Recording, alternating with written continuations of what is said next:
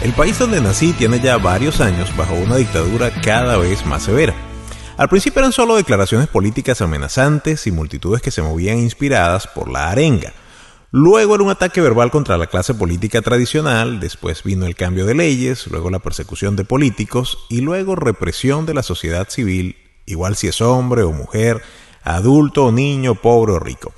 La escena cotidiana se esfumó y en su lugar apareció un escenario de guerra que convirtió ciudades en campos de batalla, cambió los sonidos más o menos tranquilos de la noche en ráfagas de tiros e hizo que cada vez más personas vivieran con el temor de quienes están en una zona de guerra. En esa espiral de violencia y la situación avasallante, alguien informó una vez que los dos sentimientos más comunes de la gente, según un estudio, eran rabia y tristeza. Aunque desconozco cómo hicieron para medirlo, bueno, supongo que lo más lógico es pensar que se trató de encuestas, preguntas y respuestas, observación y análisis de datos. Pero independientemente de cómo lo midieron, si en tu día a día hay el peligro inminente de las balas, la violencia y los ataques repentinos, bueno, no es de extrañar que los sentimientos como la rabia y la tristeza, además del miedo y la frustración, aparezcan de manera regular. Ahora bien, si tú no vives en un país bajo una dictadura, con una invasión extranjera o si a tu alrededor no hay gritos de violencia, ni disparos, ni guerra, todavía es posible que estés experimentando otro tipo de guerra, una que si bien no es visible, igual te puede quitar la paz, llenarte de miedo y todo lo demás. Esos ataques pueden venir en forma de grupos de personas que quieren forzarte a pensar como ellos, ridiculizarte cuando vives con valores o sencillamente atacarte de manera frontal a través de señalarte, culparte por algo injustamente o insultarte.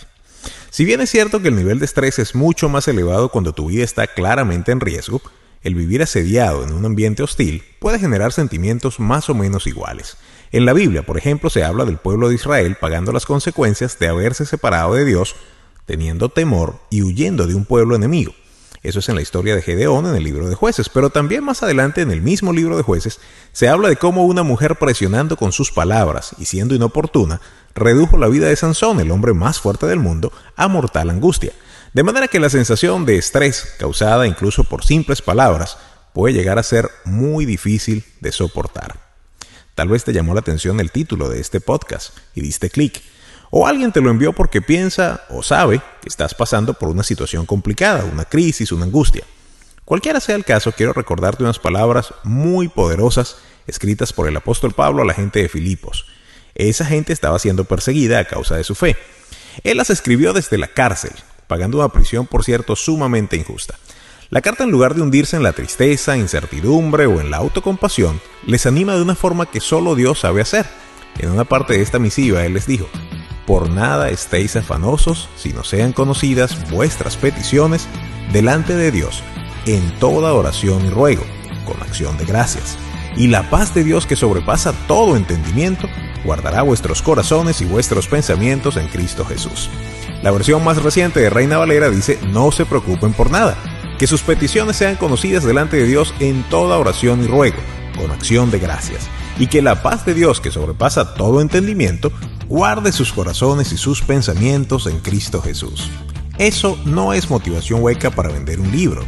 Eso es la palabra de Dios, redireccionando tu mente para que en medio de la crisis te puedas centrar en el único que tiene poder para sacarte de la crisis o sostenerte en pie en medio de ella. Es probable que cerca de ti pasen balas, insultos o amenazas. Yo no sé cuál es tu zona de guerra, conozco la mía, pero lo que sí sé es que en medio de cualquier crisis y zona de guerra, hay una verdad que permanece. Dios tiene poder para con su paz guardar tus pensamientos y tu corazón en Cristo Jesús. Eso es una verdad eterna.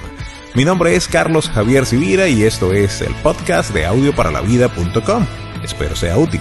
Si te gustó, bueno, suscríbete y compártelo. Y será hasta la próxima edición. Bye bye.